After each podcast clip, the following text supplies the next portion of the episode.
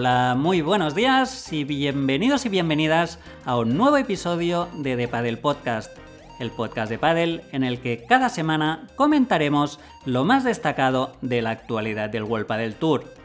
Este episodio número 4 lo dedicaremos en exclusiva a la entrevista que mantuvimos hace unos días con Tito Alemandi, un luchador nato, veterano del circuito, a quien podréis conocer más allá de las pistas. Una historia de superación que sin duda no os podéis perder. Así que sin más dilación, con todos vosotros, una vez más, Jordi Planas, director y guionista de Depa del podcast, y Patricia Ollé, productora, editora y conductora de esta fantástica entrevista con Tito Alemandi. Así pues, os dejo ya con ellos y espero que la disfrutéis. Hasta luego.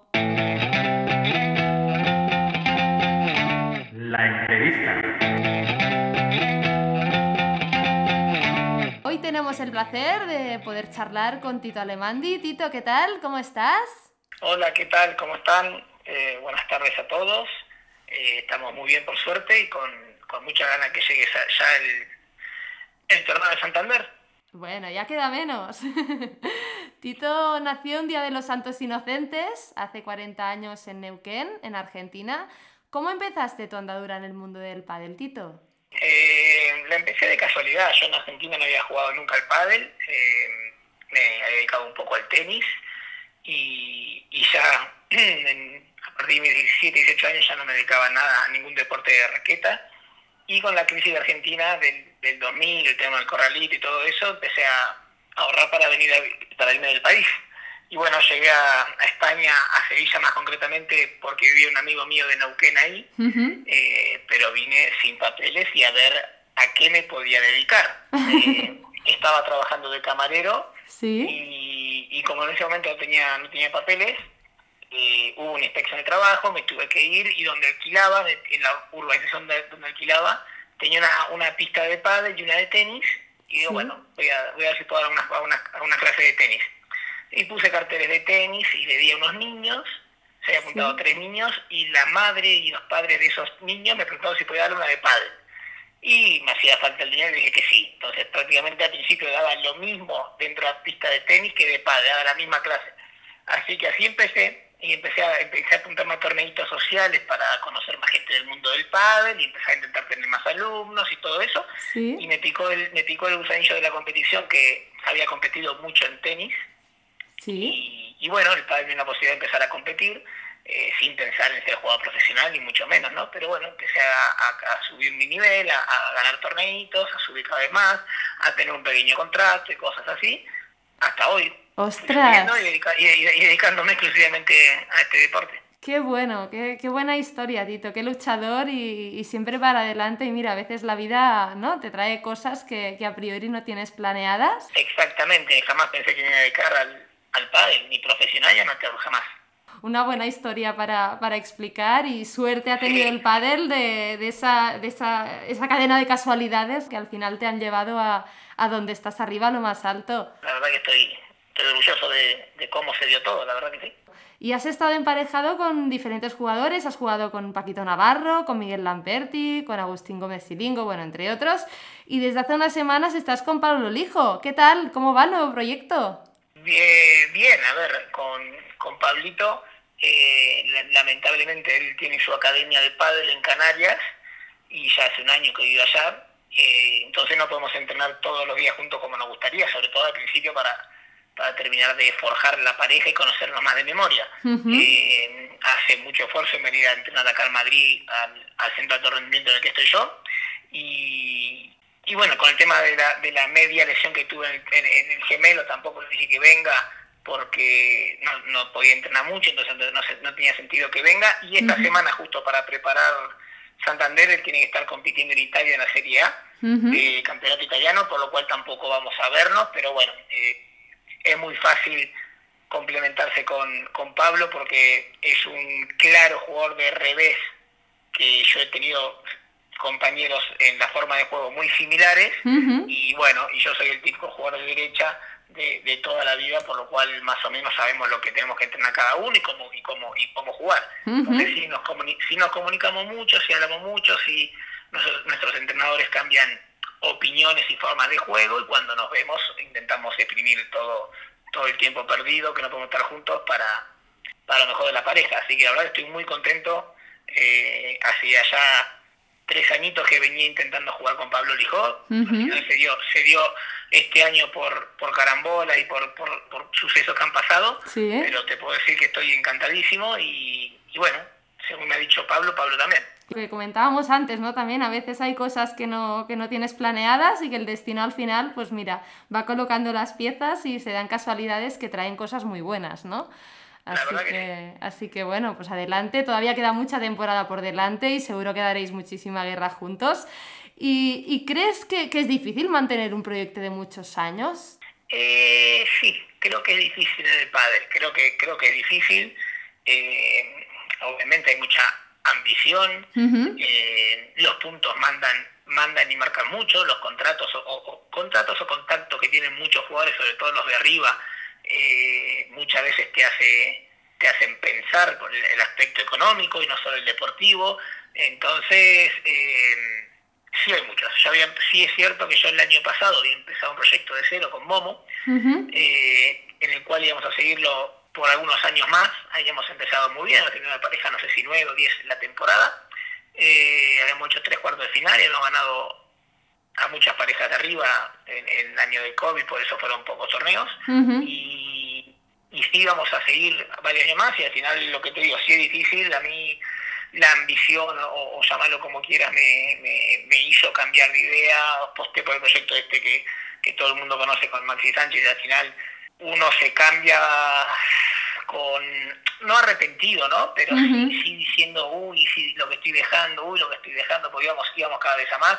Hoy tengo la suerte, que bueno, él lo entendió, y hoy justo entrené con él de compañero. Mira. Su compañero tampoco, su compañero tampoco vive en Madrid, así que entrenamos, bueno, entrenamos eh, todos los días en el mismo grupo y a veces de compañero. Pero sí, sí es, es difícil y no debería hacerlo tanto mi consejo es a, todos los jóvenes y todo eso que, esperen que entrenando juntos eh, es mucho más fácil llegar a objetivos que estar cambiando cada seis meses, cada cuatro meses o año tras año. La paciencia sería uno de esos factores que en realidad se deberían tener quizá más en cuenta ¿no? a lo largo de la trayectoria profesional. Y, el, claro ejemplo es este Chingoto sí. es el ejemplo. Sí, sí. Y antes nos comentabas que, que tú eres el clásico jugador de, de, derecha. ¿Por qué escogiste jugar a la derecha? Eh, en verdad yo jugaba al revés cuando empecé, que, te comenté en Sevilla, mis primeros pasos en el pádel y todo eso. Y, no encontraba compañeros que, que, esté cómodo o a gusto para intentar salir a jugar el circuito profesional de, de ese entonces y un entrenador que tenía, se llama Nicolás de la Vecchia, me dijo muy clarito, ¿vos querés un, un compañero muy bueno de nivel? Digo, sí. Y me dijo, hacete un gran jugador de derecha, que es lo que es lo que falta, me dijo. y, automáticamente me entrenar ese mismo día con él a la derecha y, nunca más y, nunca más cambié y después de decirte después de vos decirme los nombres de, de los compañeros que tuve faltando bastantes eh, creo que acerté con la decisión Sí, bueno, acertada decisión. Pues nos consta que, en tu tierra natal, en Argentina, tienes también muchos seguidores. ¿Cómo llevan allí los horarios del World del Tour? Porque claro, aquí las semifinales y la final son a buena hora, por la mañana, el fin de semana, pero allí les cogen de madrugada. Sí, eh, pero eh, eh, está la, la afición que tienen no solo conmigo, que estoy agradecidísimo que haya tantos argentinos que, que, me sigan, porque yo en Argentina no jugaba, entonces costó más que me conozcan. Eh, hay tanta afición que sea juegue quien juegue, argentino, eh, la gente la gente madruga, gente madruga, eh, otras noches, o a veces a las 5 de la mañana o 5 y media de la mañana, y la gente se despierta encantada, y eso te, eso te da un plus más de energía y de motivación para para seguir entrenando cada día. Si ellos hacen el esfuerzo, ¿no? Ese, ese sobreesfuerzo de un fin de semana levantarte tan temprano, quiere decir que tienen muchas ganas de, de seguiros y de gran espectáculo que lo dais, por supuesto. Y, Sí, sí. y- y por eso mismo hay que, hay que brindarse al 100% cada día. Si hay gente que es capaz de, de- de esforzarse, sacrificarse, hay que levantarse esa hora, capaz que estuve trabajando todo el día y todo y, y eso, eh, que más que dar todo lo que tengan. Se recibe, ¿eh? Se recibe también desde el otro lado, lo, lo percibimos, esas ganas, esa entrega y esa motivación Genial. que dais. Nos gustaría también conocer un poquito más acerca de tu relación con tu principal patrocinador, con Black Crown. ¿Cuándo empezasteis a colaborar, Tito? Eh, la temporada 2011 empezamos a hablar para terminar, para, para comenzar juntos eh, el camino en el 2012. Fue todo un poco medio, medio raro porque Jordi ya tenía, Jordi de Black Crown, es mi patrocinador, ya tenía, teníamos apalabrado la idea que él tenía para conmigo como jugador, que era hacerme fuerte en Andalucía, que en ese momento era el número uno, y hacer fuerte la marca en ese territorio, pero estaba todo, estaba, estaba todo organizado, todo perfecto, pero justo faltando un mes, un mes y medio para que termine el año, le digo a Jordi, me voy a ir a vivir a Madrid, me voy con Paquito, eh, y voy a probar, los dos vamos a probar exclusivamente en Madrid al pádel, así podemos dedicarnos ujú. y llegar más arriba y dedicarnos exclusivamente al pádel. Y me dio sé, que le cambié todas las ideas y bueno, la suerte de que, de que, de que agotó, me dio el sí y dejé Andalucía, dejé Black Crown sin, eh, Andalucía y le di a Madrid y, y bueno, empecé a jugar con Paquito esa temporada, Ujú. como de pareja 15, 16 y ese año terminamos pareja 5 del mundo, por lo cual crecimos mucho, tanto Sí, Black Crown como, como yo personalmente. claro. Eh, y bueno, esta es mi décima temporada con Black Crown, Ujú. que estoy jugando ahora. Eh, mi contrato termina este año con ellos. Las partes tenemos intenciones de que me retire y después continúe Ujú. lo, lo que siga con ellos. O sea que, que es un mero formalismo eh, firmar la renovación y todo eso. Es una relación ya estable, digamos, ¿no? Sí, sí, sí, parte de mi familia. ¿Y cómo eliges las palas con las que juegas?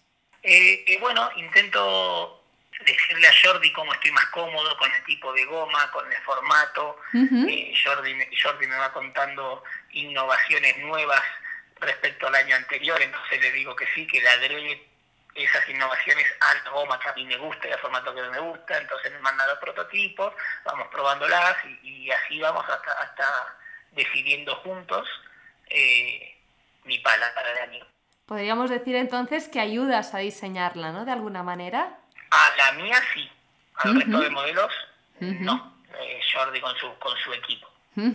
Y sobre la pala con la que juegas ahora, que si no me equivoco es la Black Crown Genius, ¿qué destacarías de ella? Y tiene bastante más potencia que respecto a la que jugaba anterior por la forma más. Yo siempre jugaba pala redonda y era más de control.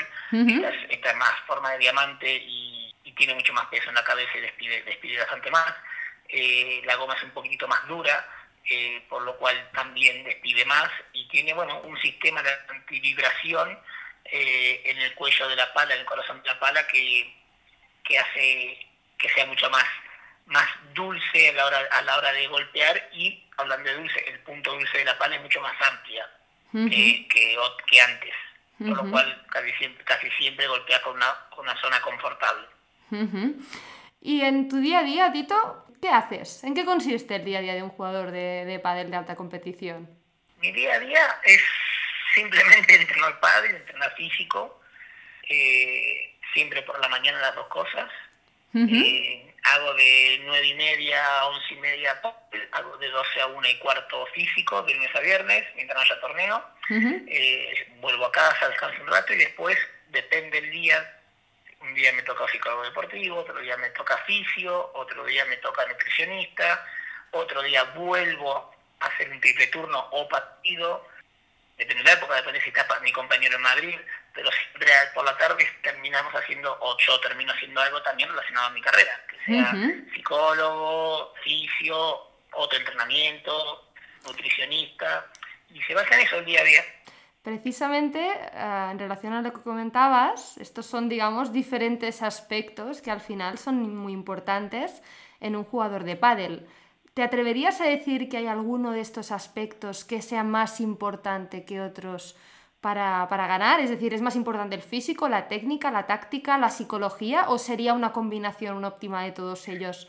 ¿Cómo lo No, ves? Sin duda, sin- duda es una combinación óptima de todos. Eh, creo que lo que menos cuenta en sí es la técnica, que es muy importante, pero si tengo que decir la que menos es la técnica. Y técnicamente da igual cómo la golpee, pasará para el otro lado, que el rival en cualquier momento lo va a fallar. Eh, es una combinación óptima de, de todas las cosas, tanto físico, pádel, cabeza, técnica, táctica.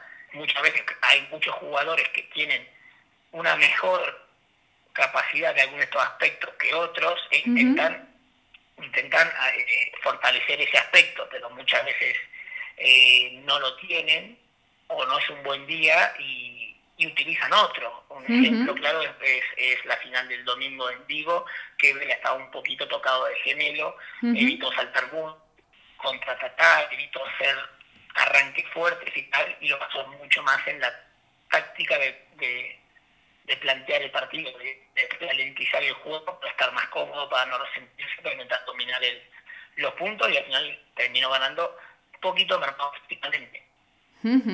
¿Y qué le aconsejarías a alguien que quiere dedicarse profesionalmente al pádel?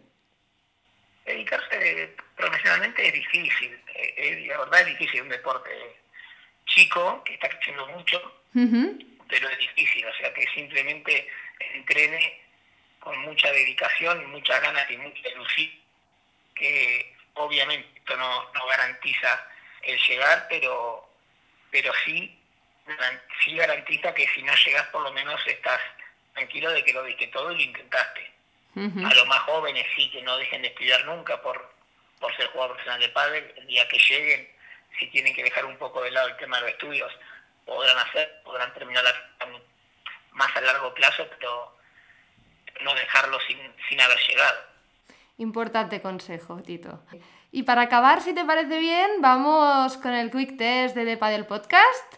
Yo empiezo 10 frases y tú acabas cada frase con una palabra o una respuesta breve. ¿Te parece? Perfecto. Pues venga, vamos allá. El Quick Test de The Paddle Podcast. El rival más difícil con el que te has enfrentado es Velasteguín, el mejor jugador o la mejor jugadora de pádel de todos los tiempos es Velasteguín, tu principal virtud en la pista es perseverancia y lucha, te ves jugando al pádel hasta 43 años, tu objetivo profesional para este año es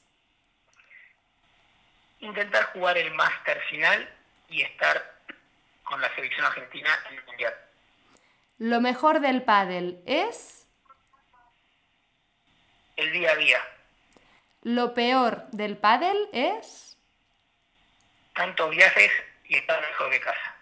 si no hubieras sido jugador de pádel serías No tengo idea. lo mejor de tu día a día es Ir a entrenar cada día, y tu mayor deseo en el mundo es que termine el COVID y vuelva la gente a los estadios. Genial. Muchísimas gracias, Tito. Ha sido un placer poder charlar contigo un rato. Muchísimas gracias por estar con nosotros y un abrazo súper fuerte. Muchísimas gracias por contar conmigo y ojalá nos conozcamos pronto. Claro que sí. Muchas gracias, Tito. Chao. Y hasta aquí esta interesantísima entrevista que pone punto y final a este episodio de The Paddle Podcast. Si os ha gustado, podéis seguirnos y dejarnos vuestros comentarios y valoraciones en thepaddlepodcast.com y en las plataformas digitales Apple Podcast, Spotify, iBox y Google Podcast. También podéis seguirnos en las redes sociales Twitter e Instagram y en YouTube. Nos escuchamos el próximo martes con un nuevo episodio que seguro que os va a encantar. Muchas gracias como siempre por estar ahí y muy buena semana.